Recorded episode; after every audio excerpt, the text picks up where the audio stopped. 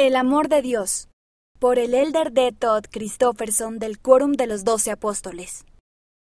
Nuestro Padre Celestial nos ama de una manera profunda y perfecta. Al igual que el Padre, Jesucristo también posee este mismo amor perfecto. Este amor divino debiera proporcionarnos un consuelo y una confianza abundantes cuando oramos al Padre en el nombre de Cristo. Algunos suelen decir, el Salvador me ama tal como soy, lo cual es verdad, pero Él no puede llevar a ninguno de nosotros a su reino tal como somos, porque ninguna cosa inmunda puede morar allí ni morar en su presencia. Después de aclarar que Él no puede excusar ni ignorar el pecado, el Señor nos asegura. No obstante, el que se arrepienta y cumpla los mandamientos del Señor será perdonado.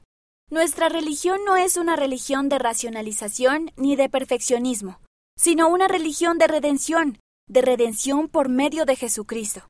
Hace mucho tiempo que me ha impresionado y también he sentido el anhelante amor de los profetas de Dios cuando nos advierten en contra del pecado. No los motiva el deseo de condenar. Su verdadero deseo refleja el amor de Dios. De hecho, es el amor de Dios.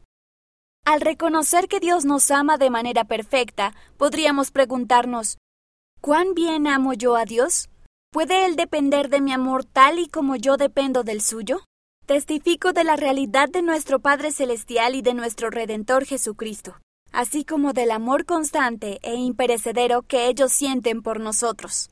Mira el discurso completo en conference.churchofjesuschrist.org. Conforme permanecemos en el amor de Dios, dependemos cada vez menos de la aprobación de los demás para guiarnos. Elder D. Todd Christofferson